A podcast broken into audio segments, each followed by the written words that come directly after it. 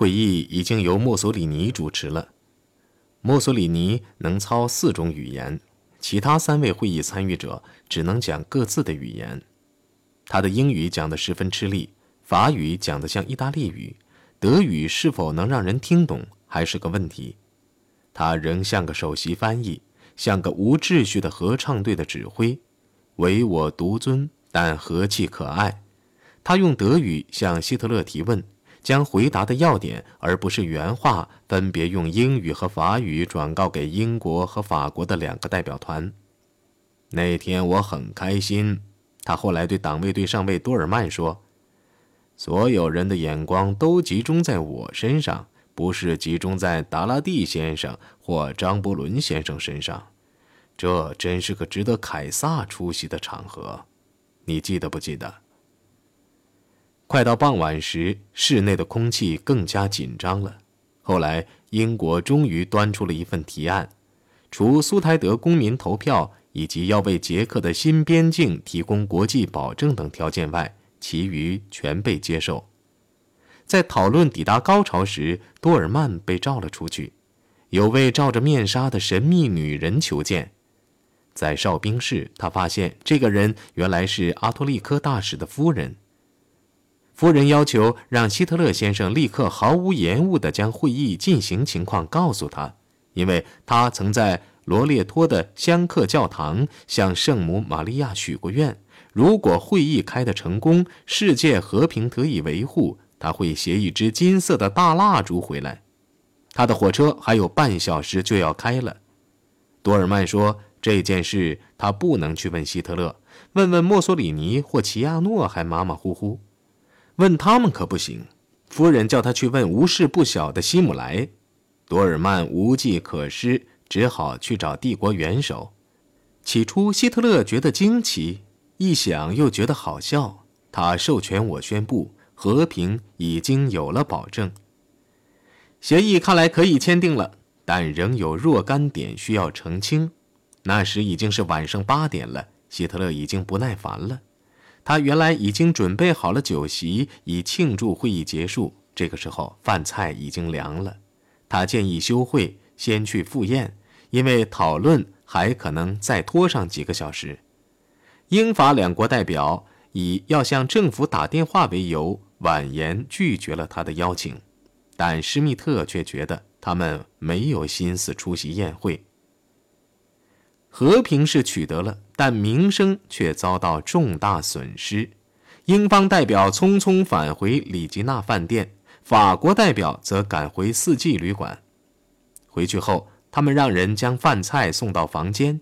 与此同时，德国人与意大利人则在元首大楼用香槟酒和各种佳肴欢庆胜利。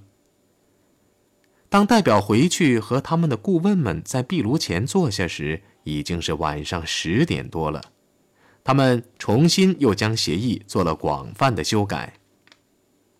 由于拖拖拉拉，一直到深夜后才达成协议。实际上，这早已成定局。戈林后来对一位美国心理学家说：“无论是张伯伦还是达拉蒂，他们谁都无意为拯救捷克斯洛伐克而做出任何牺牲或者去冒险。”这对我是清楚不过的。捷克斯洛伐克的命运在三小时内便决定了。他们后来喋喋不休地争吵的是“保证”这个字眼。张伯伦关注两方，达拉蒂则对事事都不加注意。他就这样坐着。他只不过是有时点点头，事事都没有一星半点的反对意见。希特勒竟如此轻易地左右了这件事，这令我惊奇不已。毕竟，他们已经很清楚，斯柯达公司等在苏台德开有兵工厂，捷克斯洛伐克完全受我们摆布。当他建议将苏台德界外的某些军备在占领苏台德后立即搬迁进去时，我原来以为会大吵特吵的，但是没有，连斜着看一眼也没有。我们得到了所要的一切，可以说是如愿以偿了，而且是这样得到的。他爽快地弹了一下手指头。凌晨一点半，一份众人皆可接受的文件被正式放置在一张红木台上，靠近做工考究的大墨水池。条约规定，从十月一号起，苏台德的撤退工作将分四个阶段完成。协议还规定建立国际委员会，以决定在何区举行公民投票，以及最终划定疆界。希特勒显得心满意足。由于第一个签字的是他，他发现那个大墨水池是干的，便忙命令取个新的来代替。最迟来的是他，但第一个走的也是他。希特勒眼中放射着胜利的光芒，大步走下元首大楼的宽阔的石阶。此情此景令记者威廉·希拉印象尤深。张伯伦和达拉蒂又待了相当长的时间后才离开，他们的责任是相当痛苦的，要把杰克的命运通知杰克人。凌晨两点十五分，他们被带到张伯伦的旅馆房内。这两名代表在听候宣判时，室内的气氛窒息得让人喘不过气来。张伯伦长篇大论，如此这般讲了一通，达拉蒂便把一份协议书递给捷克人。这个时候，张伯伦开始打哈欠了。一个捷克人哭了：“相信我好了。”穆塞告慰他说：“这些都不是最终的，它不过是一个刚开场的故事的一刹那。”而这个故事，也必将将此旧事重提。达拉蒂一觉醒来，听见旅馆外欢声四起，简直令人神魂颠倒。他们又唱又跳，高呼：“亲爱的小达拉蒂，快出来！”达拉蒂无奈，只好不出房门，到阳台上与众人相见。当天上午晚些时候，达拉蒂乘坐敞篷车前往希特勒寓所举行最后一次会谈。在街上，他又受到了慕尼黑市民的欢呼。英国首相这次德国之行还担负着一项重大使命，他已经草拟了一份简短的声明，希望希特勒能在这个声明上签字。这份声明远远超过了在元首大楼签署的文件的意义。他表明两国决心永不再交战。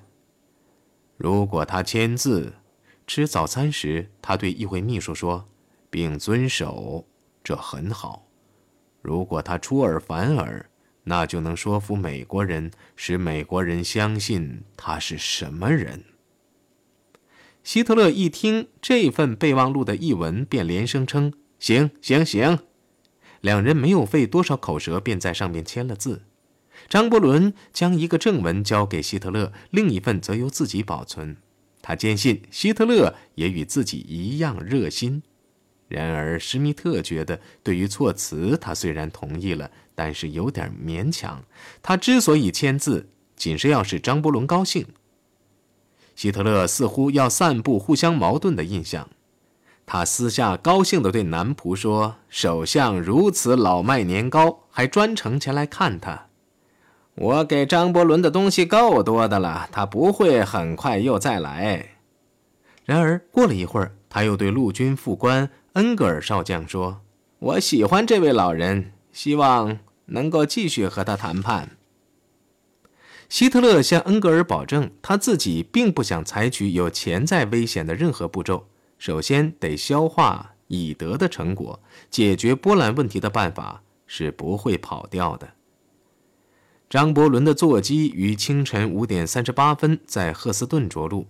他站在机舱门口，带着微笑，挥动着他与希特勒签署的文件。我将他搞到了，他对哈利法克斯喊道：“我将他搞到了！”群众的欢呼声仍在耳旁吼叫。他便当众宣读了英王写给他的信。要他立刻赶到白金汉宫，以便令我本人有机会对您的慕尼黑之行所取得的成功表示最衷心的祝贺。从机场到宫中的途中，他受到盛大的欢迎，给予英雄的欢迎，这在英国历史上是罕见的。在一封私函中，他曾描述过，街道上从头至尾站满了各个阶级的人士。他们高声欢呼，把嗓子都喊哑了。他们跳上汽车的踏板，捶打着玻璃，把手伸进车内与我握手。整个英国似乎都要向他祝贺并感谢他。没有一个从沙场得胜回朝的征服者，伦敦《泰晤士报》评论说，曾获得更加荣耀的桂冠。在唐宁街十号前，他被人群包围了，人们尖声欢呼，不愿散开。张伯伦无奈，只好走到一个敞开的窗户前，欢呼之声越来越大，最终成了“他是个大好人”的喊声。他站在窗前，满面红光。这扇窗户恰好是一八七八年迪斯勒里从柏林会议回国后宣布光荣的和平时所站立过的窗户。他说。在我国的历史上，这是光荣的和平。两次从德国回到唐宁街，我认为这是我们时代的和平。几周以来的危机终于宣告结束。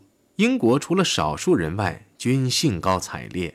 然而，在新总理希洛维将军上任并通过电台宣布，由于他们已经遭抛弃，孤立无援。本届政府被迫接受慕尼黑的命令时，布拉格并没有举行庆祝。他说：“这是领土的减少与国家的死亡之间所做出的选择。”墨索里尼也受到了盛大的欢迎。这次欢迎，他自己认为是他整整二十年法西斯生涯中所受到的最盛大的一次。在每个火车站和交叉路口，不计其数的人们在等候他的列车，并尽情欢呼。许多人还下跪迎接。在罗马，他乘着敞篷车沿国家大街缓缓前行，从用枝叶搭成的凯旋门下驶过。他受到了只有凯撒才配享受的欢迎。车队进入威尼斯广场时，人们齐声高喊：“领袖，领袖！”当他最终在阳台上出现时，群众的欢呼声震耳欲聋。此情此景表明，他也许从未如此受欢迎过。尽管如此，在慕尼黑会议的参与者中最受世界推崇的仍首推张伯伦。他的消瘦身材和那个鹰钩鼻已经成为家喻户晓的和平的象征。前七位王子威尔士亲王秘密致函于他。感谢他拯救了和平，退位德皇也致函玛丽王后说，他毫不怀疑首相避免了一次最可怕的灾难，既有天使又有上帝指引。大部分德国人都有同感。十月一号早晨醒来，人们都在祈祷，在他们的军队跨进苏台德时不要受到阻碍。拂晓时，希特勒的专列驶抵捷克边境。第一个向希特勒表忠的将军莱希瑙向他报告时所使用的语言，令魏德曼大吃一惊。我的元首，今天陆军正在做出一次士兵们所能为他们的最高统帅做出的最大的牺牲，那就是不发一枪的向敌人的领土挺进。魏德曼不相信一个德国将军竟会讲出此等荒唐的话来。另一个将军插嘴说：“不错，我的元首。今天早晨我到了我旧时待过的团，由于禁止进攻捷克的平房，许多士兵都在哭泣。”希特勒说：“失败主义者一直在向我嘀咕，说什么我的政治会导致战争。”这种话，且又说得如此尖刻，使站在身后的魏德曼大吃一惊。他所指的失败主义者是谁呢？在首相府，过去几个小时的紧张和疲劳已经使张伯伦精疲力尽。在我一生中，我从没有那样过，我的精神差点垮了。在一封信中，他这样承认道：“我重新振作起来，因为在议会里，我还得再经受一次酷刑。”十月三号，星期一，议会开幕了。到那时，许多人的兴头已过，耻辱取代了幸免一战的轻松感。在下院，古柏提出辞呈，辞去了内阁职务，挑起了关于慕尼黑问题的辩论。他说：“对捷克斯洛伐克的入侵必然导致一场欧战。”首相一直相信用合情合理的语言可以打通希特勒先生，我倒相信。他更爱听的是铁甲拳头的语言。既疲倦又愤怒的张伯伦起身回答说：“他与希特勒在元首的寓所签订的协议，其意义是非常重大的。双方都有诚意和良好的愿望。希特勒曾一再着重说明这一点。他要自食其言是非常困难的。人们朝他鼓了掌，但缺乏热情。原因是整个议会笼罩着一种内疚的情绪。辩论持续了三天。丘吉尔雄辩的谴责使辩论达到了高潮。他说：“一切都过去了，捷克斯洛伐克默默的、悲哀的沉进黑暗，他被抛弃了，且支离破碎。忠诚而勇敢的英国人民在得知这一条约的消息时，自发的兴高采烈，并觉得宽慰。这他并不嫉妒，但是他们应该知道真实情况。”他们应该知道，长期以来我国的防御力量不足，并且又大遭忽视。他们应该知道，即使没有发生战争，我们已经蒙受巨大损失，并且影响深远。别以为事情就此告终，这仅是算账的开端。在此之前，张伯伦及其迁就他的同僚曾就东欧中部问题提出过修改后的解决办法。但是时至今日，事情已经很明显，元首的计划与此完全相反，并且无法进行调解。张伯伦及其保护伞正在变成怯懦的象征，这令他担心。他于是便求助于阿道夫·希特勒。他秘密致函希特勒，询问元首在当晚于体育馆发表的演讲中，能否在引导英国的公众舆论方面给首相以某种支持。希特勒欣然同意，对张伯伦议会内的恶毒攻击者发动了猛攻。然而，这一抚慰和援助其实是不必要的。第二天，十月六号，下院匆忙批准了张伯伦的政策。凭这一政策，在新晋的危机中，战争被避免了。投票结果是三百六十六票赞成，一百四十四票反对，三十五名背叛者，包括古柏、艾登和丘吉尔在内弃权。上述三人的攻击在柏林产生的影响要大得多。希特勒把他们攻击张伯伦的每个字都看作是人身攻击。在签订这项协议后，他高高兴兴地从元首大楼出来，他的副官和随从等都同意这一点。相信捷克问题已经一举永久得到解决，他也有心承担在这桩买卖中他应该承担的义务。英国的齐声谴责改变了所有的这一切。在威廉大街，人们已经听到窃窃私语，说里宾特洛甫和希姆莱趁希特勒烦恼之机对他说，在慕尼黑他并没有完全利用西方民主国家对战争的恐惧心理。英国谈判的目的是为了争取时间，以便在日后装备较好时发动进攻。本赛在了解到有此不满情绪后，极力使希特勒冷静下来。为此，他特别建议希特勒与法国签订一项类似与张伯伦签订的协议。我想在他眼前展现签订更多协议的可能性。这些协议可以是经济上的，也可以是财政方面的。他们或许能够导致欧洲组织起来。我也希望能将他的思想引向非暴力的前景和方向去。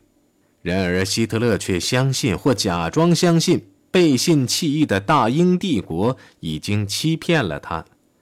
十月九号，在萨尔布吕肯发表的一篇刻薄的演讲中，他流露了这种想法，把英国的态度比作一个家庭女教师的态度。他继而攻击了丘吉尔、古柏和艾登这心怀恶意的三驾马车，所用言辞较在体育馆的演说更尖酸刻薄得多。三天后，希特勒的谩骂产生了效果。当时，专为实施慕尼黑协定而建立的国际委员会一致投票赞成不举行公民投票。这个委员会的成员们早已屈从于希特勒的要求。也就是以一九一零年的人口普查为准，以决定哪些地区该割让给帝国。事情越来越明显，原来的协定已经受到歪曲，捷克将被剥夺最后一道防御工事。